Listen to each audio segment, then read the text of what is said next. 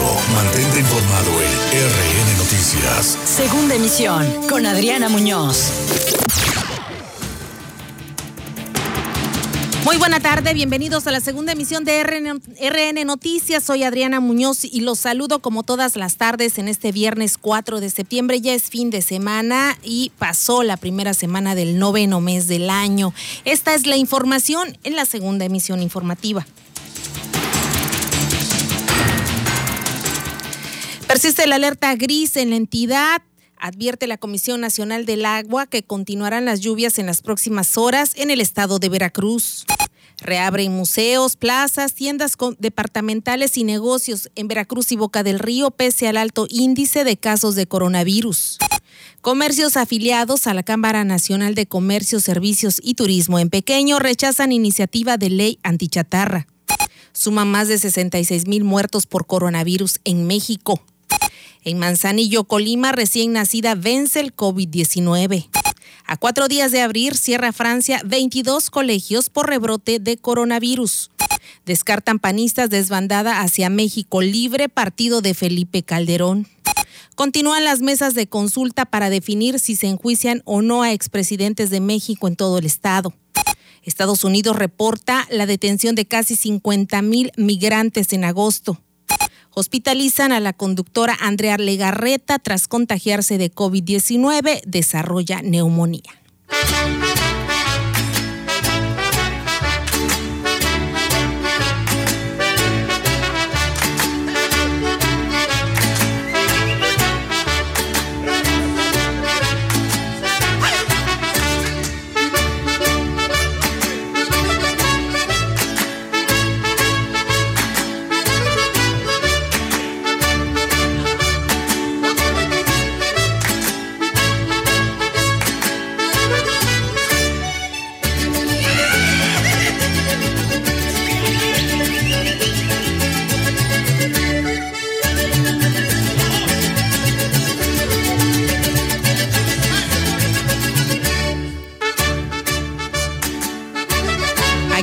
Se le hace conocida. La raspa es esta melodía, este, este danzón, este son veracruzano que en muchos bailables en las escuelas nos lo ponen a todos desde chiquitos, así que nadie puede decir que no lo conoce. Por supuesto, con esta alegría y esta algarabía continuamos con la información, más bien iniciamos con la información en este espacio informativo como todas las tardes. Soy Adriana Muñoz y vamos con los hechos de este viernes 4 de septiembre.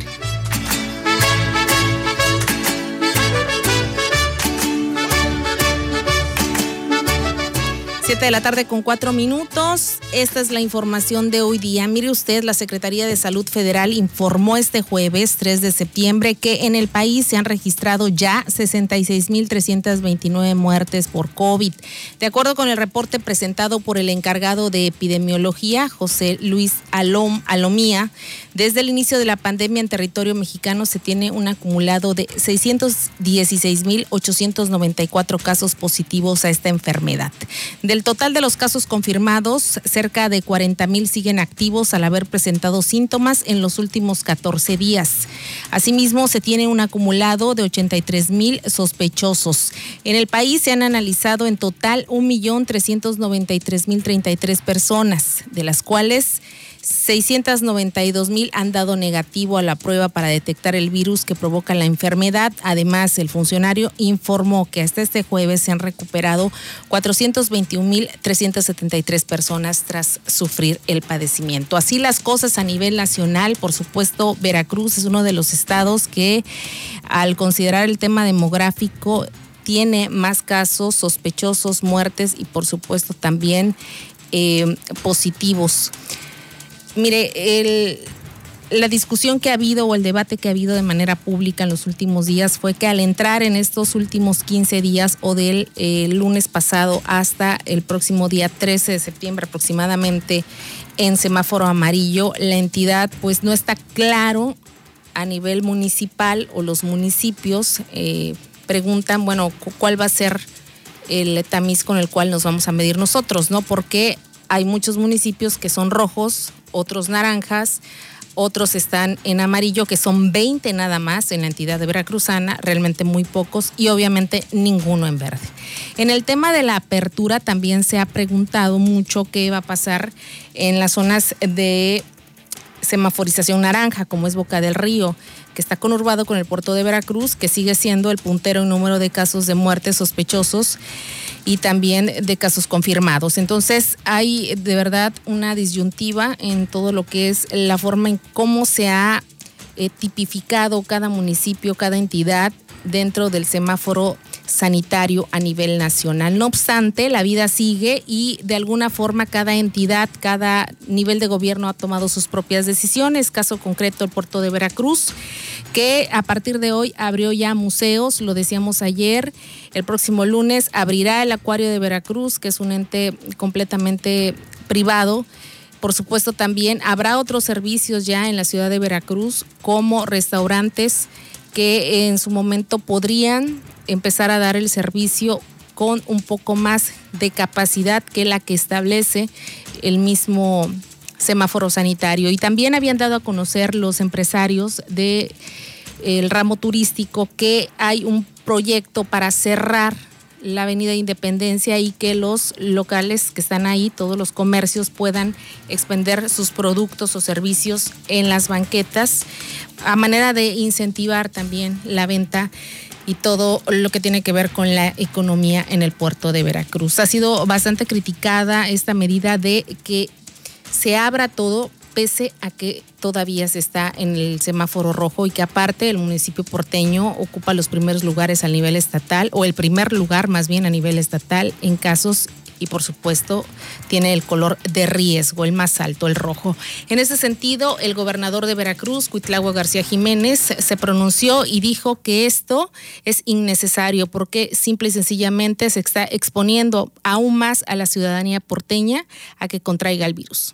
Están aperturando, pero la población tiene que estar consciente de que están poniendo en riesgo a la población. ¿Y qué va a pasar? Que al rato van a empezar otra vez los contagios más rápidos, va a empezar a saturarse y entonces, pues obviamente va a haber decesos, porque recuerden que el porcentaje pues es entre el 10, 6% de decesos por cada que se alcanzan a contagiar de coronavirus.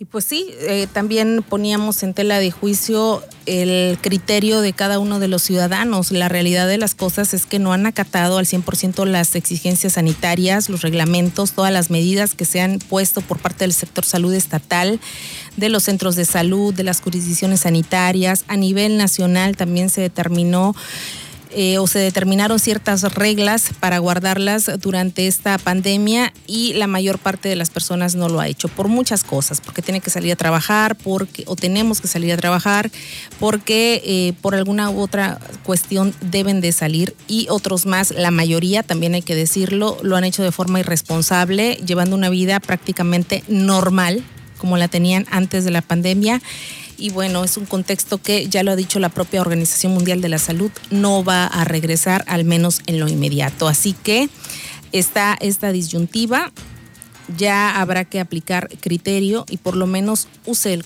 el cubrebocas, que lo protege usted y protege a otras personas, sobre todo si somos asintomáticos. Eso es una realidad. Póngaselo a los niños, porque no están exentos de ser contagiados del virus. Mire usted, Hoy justamente dieron a conocer a nivel nacional que después de 33 días de permanecer hospitalizada en el área para pacientes con coronavirus del Hospital General de Manzanillo, Colima, una bebé de apenas unos días de nacida fue dada de alta. Mediante un post en su cuenta oficial de Facebook, la Secretaría de Salud de Colima confirmó que la recién nacida finalmente logró vencer al COVID-19. Ello destaca la publicación, es motivo de alegría y, cómo no, es una vida que apenas empieza, pero a cualquier edad, cualquier vida es valiosa. Así que, de verdad, procúrese usted, procure a sus hijos y en general procure a su familia y a la sociedad. Siete de la tarde con diez minutos en Francia respecto al COVID-19. Tras cuatro días de que reabrieran los colegios en este país, 22 de ellos han tenido que cerrar sus puertas por casos sospechosos o confirmados. Esto lo informó hoy el Ministerio Francés de Educación. Hay un centenar de clases cerradas por el mismo motivo también y explican que de los 22 centros, 12 han cerrado en la Francia metropolitana y 10 más en la isla de la Reunión. El Ministerio francés de Educación dijo que se trata de un número muy bajo de colegios cerrados la primera semana de clases y se contempla que hay 60 mil centros en todo el país. No obstante, es una medida importante, un parámetro más bien para ir estimando cómo se va a comportar el rebrote en los próximos días. Cabe señalar que Francia ha establecido un protocolo sanitario a seguir en caso de que haya un caso sospechoso confirmado en un colegio o instituto. ¿Cómo están actuando allá? La persona detectada con síntomas es inmediatamente aislada. Al alumno o al profesor le piden que se quede en casa acto seguido, las autoridades sanitarias realizan una investigación para determinar en primera instancia los contactos de la persona con coronavirus, los eh, em, recientes, vamos. Se realizan también pruebas de COVID-19 y se toman medidas si es necesario. Es lo inmediato que se hace allá en Francia y bueno, ya están cerrando las escuelas. Por si usted tiene dudas de por qué continúa la educación virtual en México, pese a todo lo que esto pueda representar en la alteración de sus horarios, de su vida normal, de sus familias, de sus relaciones personales y sociales, pues aquí está la respuesta. En Europa ya está el rebrote y cada vez será mucho más fuerte. Siete de la tarde con 14 minutos, estamos de vuelta en la segunda emisión informativa de RN Noticias. Nuevamente los saludos, soy Adriana Muñoz. Si usted nos sintoniza en este momento, bienvenidos a este espacio informativo. Estaremos hasta la media como todas las tardes y en cuestión climatológica persiste la alerta gris en toda la entidad veracruzana y por supuesto la advertencia de la Comisión Nacional del Agua, la Secretaría de Protección Civil y todos los entes institucionales oficiales que estarán emitiendo la información precisa respecto al avance de las precipitaciones en la entidad veracruzana, el remanente de Nana, el huracán que ya es depresión tropical. Y bueno, la presencia de una vaguada con eje sobre el suroeste del Golfo de México y que se conecta con los remanentes de Nana, con centro ubicado sobre el Golfo de Tehuantepec, muy cerca de la costa de Chiapas, son los que están afectando en estos momentos parte del territorio veracruzano. Presentan 30% de probabilidad para evolucionar nuevamente a ciclón tropical en los próximos dos días. Son apoyados por vientos en altura para mantener las condiciones para lluvias y tormentas fuertes, por lo menos hasta el fin de semana. Así que hay que estar alertas porque también se prevé que a partir de lunes pueda disminuir gradualmente el potencial de lluvia. Sin embargo, también podría presentarse eventos dispersos de intensidad ligera a eventualmente fuerte. ¿Cuáles son los ríos, los afluentes que están en constante monitoreo, particularmente ahora que es la temporada? Actopan, Jamapa, Cotaxla, el río Pánuco, Colipa, Río Blanco, en fin, particularmente los ríos de respuesta rápida. Así que esté alerta y como siempre lo recomendamos en este espacio informativo, atento a los canales institucionales, a la información que sea oficial y no difunda eh, información que considere usted falsa o que no haya corroborado más bien. Siete de la tarde con 16 minutos. En más información, mire usted, en el municipio de Medellín de Bravo, el alcalde Hipólito Deschamps consideró que el semáforo epidemiológico de COVID-19 debería ser implementado por regiones y no municipios. El alcalde explicó que más que por eh, municipio, debe de ser por región, por ejemplo, incluir las zonas conurbadas, Alvarado, Medellín de Bravo, Veracruz, Boca del Río, porque hay eh, tránsito continuo de los ciudadanos de manera diaria, entonces no se puede dividir, es como el caso tan discutido ahora, ¿por qué Boca del Río semáforo naranja? ¿Por qué Veracruz semáforo rojo? Cuando prácticamente los ciudadanos transitan por estas cuatro ciudades de manera diaria. En ese sentido, eh, Polo Deschamps comentó que le causa ruido porque son distintos el color del semáforo en una ciudad que otra y esto también genera confusión y alarma entre la población cuando es una zona conurbada y no deberían variar los colores, ya que por lo mismo que acabamos de explicar, confluyen en la vida diaria y en el día a día. Las personas aquí, como en todas las zonas conurbadas del estado, viven en un punto, trabajan en otro y visitan a la familia en otro. Así de simple y sencillo. No está del todo errado, no está del todo errado la estrategia, sin embargo el sector salud tiene sus propios parámetros. En más información le comento que pequeños comerciantes de Veracruz, Córdoba y Orizaba se están organizando para reunir firmas en contra de la iniciativa de Morena para prohibir la famosa ley antichatarra que ya fue aprobada en Oaxaca en primera instancia y también hay otras entidades donde la están impulsando o que incluso ya la aprobaron. Ellos dicen que no van a permitir que en Veracruz pase porque prohibiría la venta de bebidas azucaradas y alimentos altos en calorías a menores de edad. Las tienditas aseguran que esta medida impactaría en por lo menos 40% de sus ventas. A decir de los comerciantes, a través de los repartidores de diversos productos, se les ha pedido que firmen para evitar que proceda dicha ley porque dejaría efectos negativos en la, en la actividad productiva.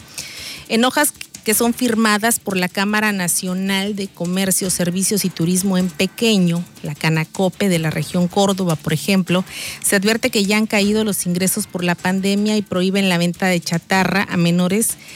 Esto está provocando que el mercado informal, la corrupción y otro tipo de situaciones se presenten y también presionen a los negocios establecidos que incluso podrían cerrar y eso es lo que los tiene preocupados. Realmente se hacen, eh, digo, viéndolo de manera o desde otra perspectiva, pues se hacen ideas sobre cosas que todavía no existen. En primera, que pase en el Pleno del Congreso local. Y en segunda, lo hemos dicho repetidas veces, quien le da el dinero a un niño es un adulto y muchas veces si el niño no cuenta con recursos, va y lo consigue con otro familiar, con un tío, con la abuela, con el maestro. Incluso los niños ahora ya son más listos, venden cosas, ellos se las ingenian para comprar sus golosinas o bien para que alguien se las compre. Así que los padres difícilmente, difícilmente van a dejar de comprarles golosinas si no tienen antes una cultura bien cimentada de salud de una alimentación saludable.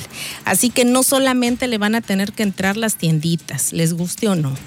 También las tienditas y cooperativas de las escuelas, ya lo dijo la Secretaría de Educación, ya si en casa le siguen dando alimentación que no es adecuada para su edad y los tienes con sobrepeso u obesidad desde que son niños, haciéndolos propensos a enfermedades crónico-degenerativas como la diabetes, pues ya es otro cantar ya es responsabilidad de los padres de familia, porque en casa es donde empieza todo tipo de educación, incluida la alimentaria. Así que, ¿para qué dar saltos cuando el piso está parejo? En Ciudad de México están como en Veracruz o peor. Tras la declaración de la Confederación Patronal de la República Mexicana de la Ciudad de México, en donde eh, indicó que es necesario generar una estrategia contra la comida chatarra en vez de una ley unilateral para prohibir las comidas con muchas calorías. La jefa de gobierno Claudia Sheinbaum respondió que es una orientación para evitar que los niños tengan un consumo exagerado de dichos alimentos. En videoconferencia de prensa, la mandataria capitalina explicó que los diputados del Congreso de Ciudad de México estarán abiertos para dialogar con los empresarios. Asimismo, agregó que en realidad es orientación para evitar que los niños y niñas tengan un consumo exagerado de estos alimentos. Además, reiteró que México es el país con mayor número de diabetes infantil. ¿Ya ve usted?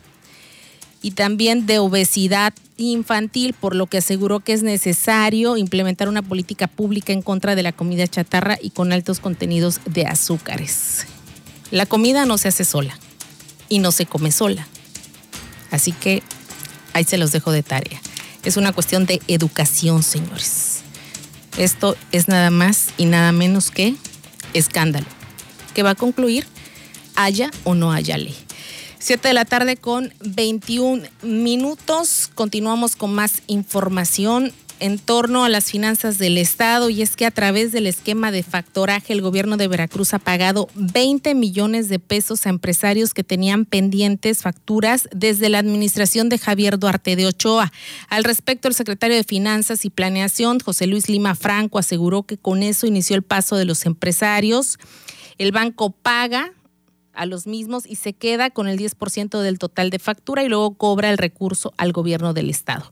Lima Franco recordó que se logró bajar la tasa de factoraje a 9%, ya que anteriormente era de hasta 25%, un costo altísimo para los empresarios. Ya afortunadamente eh, pudimos bajar, como mencionó el gobernador, la tasa de descuento, la tasa de factoraje, que en su momento era de 25%, la pudimos bajar a 9%, que era para ayudar a los proveedores, para darles liquidez, pagar esos adeudos que desgraciadamente administraciones pasadas no pagaron. Y ya, ya estamos trabajando coordinadamente con Nacional Financiera. Aproximadamente llevamos cerca de 20 millones pagados el día de hoy.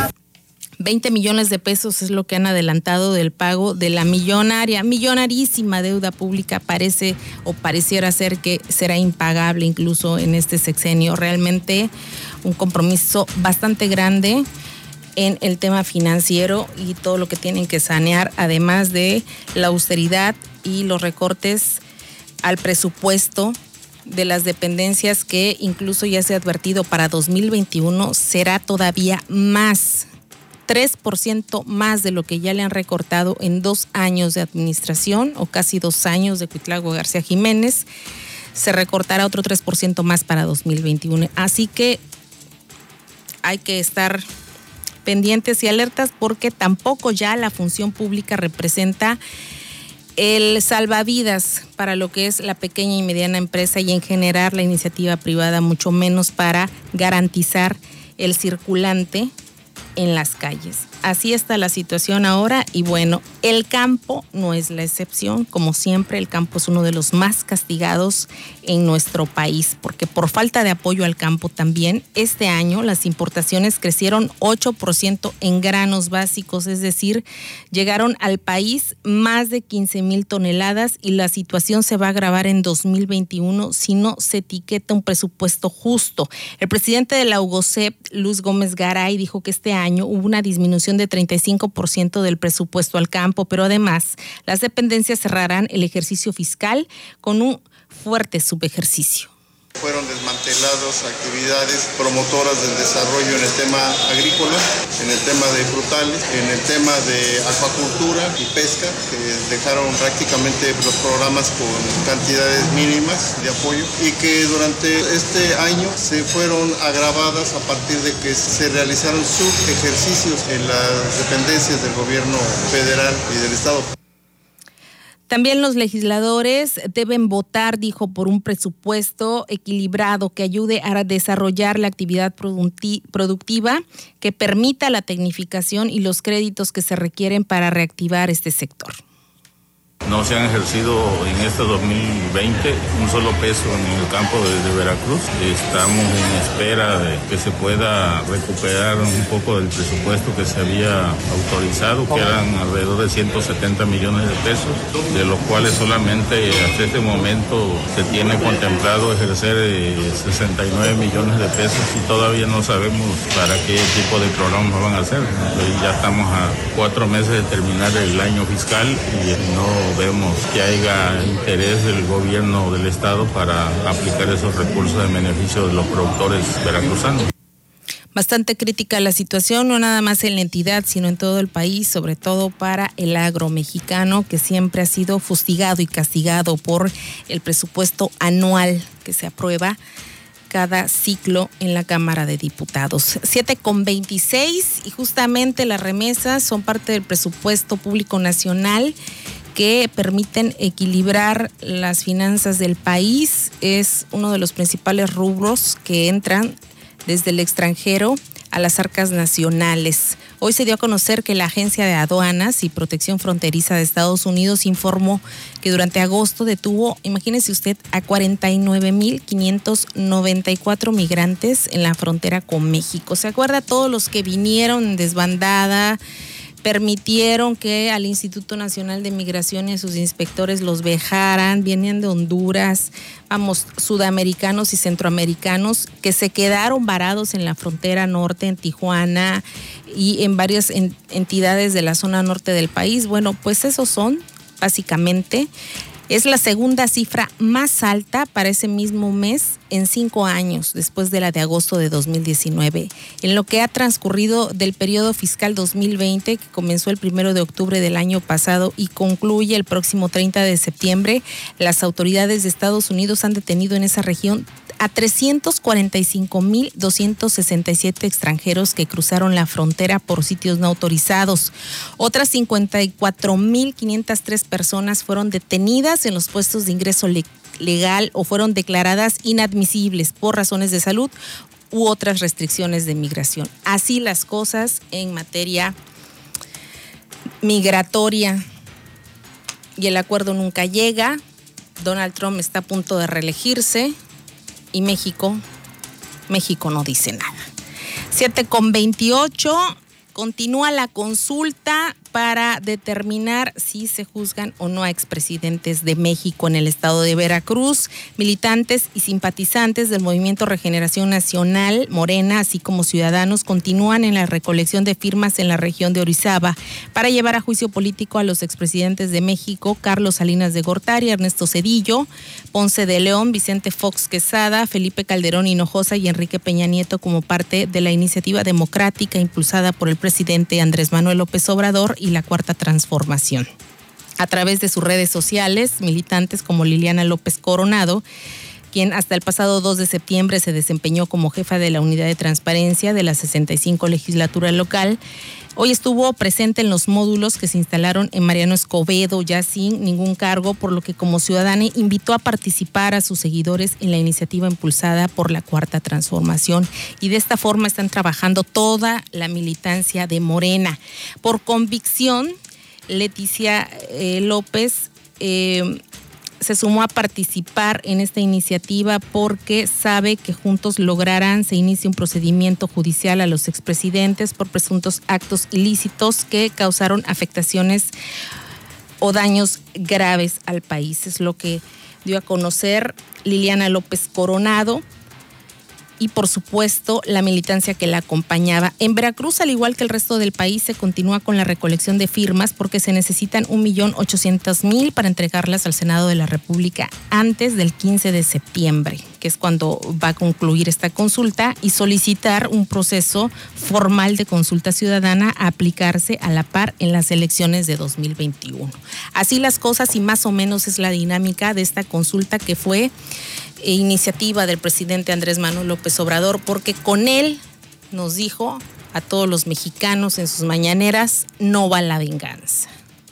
Así, así es lo que él ha comentado y bueno, si se negocia o no la ley, ese es otro tema. Él ha puesto de moda y en boga sus consultas públicas y de esta forma también está transformando al país, es lo que ha dicho el Ejecutivo federal. Nos vamos, que tenga un excelente fin de semana, cuídese y tenga mucha precaución por el tema de las lluvias en todas las regiones del estado. Mi querido Saúl, excelente fin de semana. Usted también, si va transitando particularmente en la zona serrana, tenga cuidado. Soy Adriana Muñoz, nos escuchamos el próximo lunes en punto de las 19 horas.